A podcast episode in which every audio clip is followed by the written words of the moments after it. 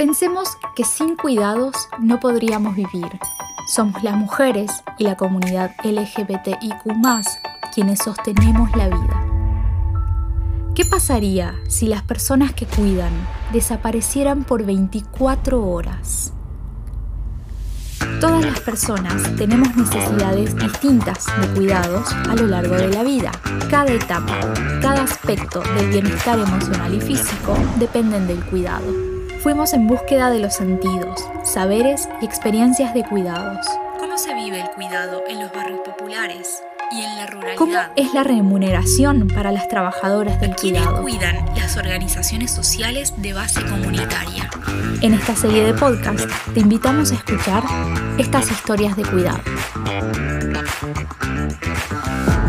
Pensar el cuidado no está en el registro del día a día. Lo hacemos casi instintivamente como una expresión más de quiénes somos en relación con otros.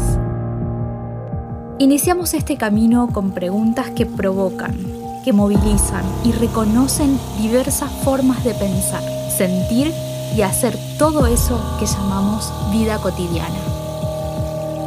La vida, aquella inevitable expresión de todo lo que sucede a nuestro alrededor. ¿Qué son los cuidados? ¿Cómo nos atraviesa en esa vida cotidiana? ¿Qué cuidamos? ¿Quiénes nos cuidan? ¿Cómo se financian esos cuidados? Nos encontramos con múltiples respuestas que varían según los sentidos construidos en torno al cuidado. Cuidamos a la tierra, al territorio, a las plantas, los árboles y animales. Nos cuidamos a nosotros mismos, cuidamos a otros, cuidamos la casa, la comida, la salud, Cuidamos el ejercicio de nuestros derechos. Cuidamos el ejercicio de la ciudadanía. Es un derecho integral y universal. Tenemos el derecho a cuidar, a recibir cuidados, al autocuidado y también a no cuidar. Por eso, el Estado debe ser corresponsable del ejercicio del cuidado. Debe, garantizar, ese, derecho. Combinar la perspectiva de género con el derecho al cuidado implica indudablemente hablar del derecho a la comunicación.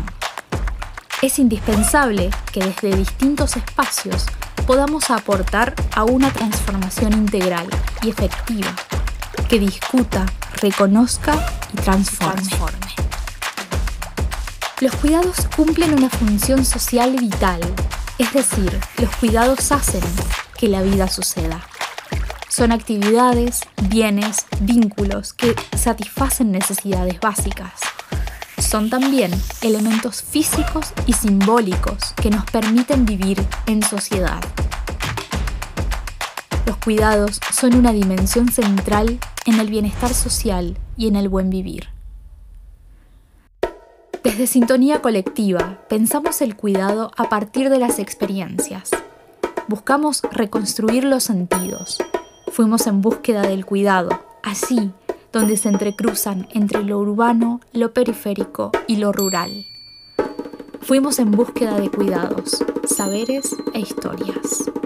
Mi nombre es eh, Isabel Dorin Jaime, tengo 48 años, soy divorciada, tengo tres hijos, soy abuela, soy acompañante terapéutico. Bueno, mi nombre es Carlos Miguel Vázquez, mis amigos me dicen, mis amigas me dicen Monono, tengo 40 años Coordino un espacio cultural que se llama La Cofradía, un lugar para distenderse, entretenerse, conocerse y aprender a ser feliz. Bueno, mi nombre es Luz Bejerano. Actualmente estoy militando en una organización que se llama Mujeres Trans Argentina. Bueno, mi nombre es Elizabeth, soy de Barrio Primera Junta y me dedico a empleada doméstica. Le decía que soy de, de Paraje Rondadero, Marcolina Guzmán,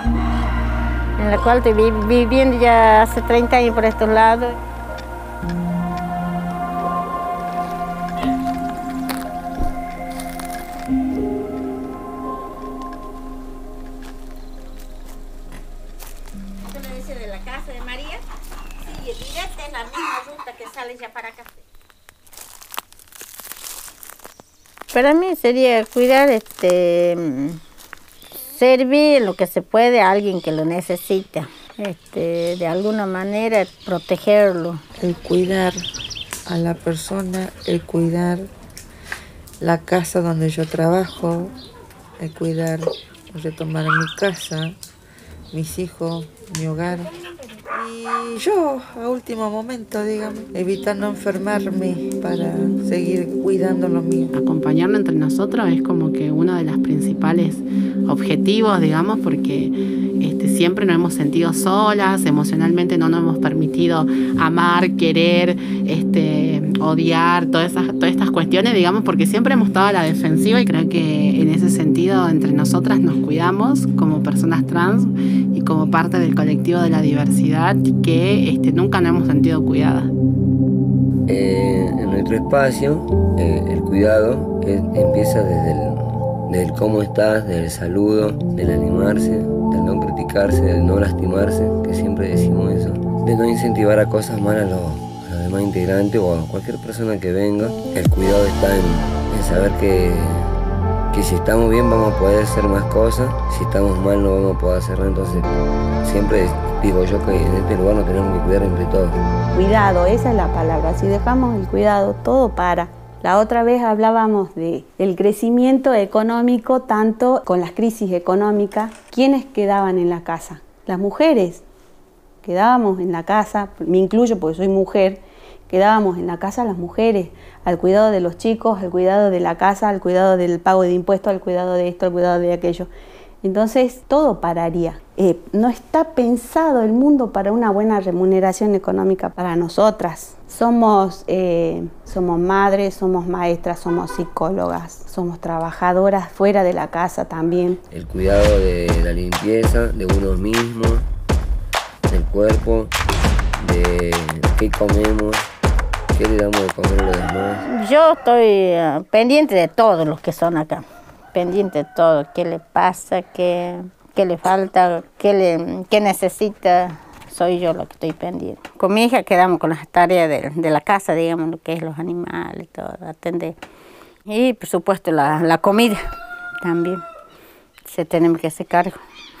Yo creo que, que entre nosotras se ha formado una red, digamos, que creo que a- hoy por hoy, digamos, hay que empezar a concientizar eso, ¿no? Porque el día de mañana, ¿quiénes nos cuidan, digamos? Si son las jóvenes que hemos empoderado, las jóvenes que se han empoderado, o, o nuestras propias familias que no siempre están presentes, ¿no? Pero el amor es fundamental. en- Si no hay amor propio por uno, eh, no va a haber amor propio por los demás tampoco.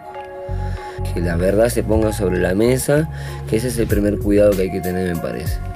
Creo que desde ahí arranca el, cuidado, de la sinceridad, la verdad, el amor, eh, la empatía, saber lo que está pasando al otro, saber lo que nos está pasando a nosotros también. Yo soy acompañante terapéutico de paliativos. Resulta muy difícil no ser empático, muy difícil que alguien te diga, eh, no podés formar un vínculo con tu compañero de, de trayectoria, digamos, porque es mi compañero durante todo el día, porque yo estoy con las personas que tienen una enfermedad y que saben que están llegando a su fin. Yo para qué estoy? Para darle confort a los últimos momentos de vida.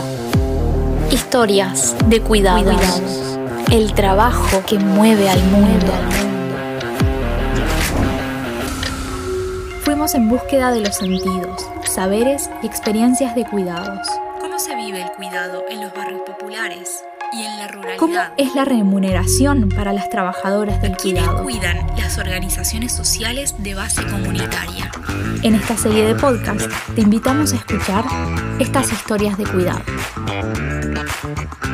Esto es una producción de sintonía colectiva en el marco del programa articular del Ministerio de las Mujeres, Géneros y Diversidad de la Nación, con el apoyo de FES Comunicación.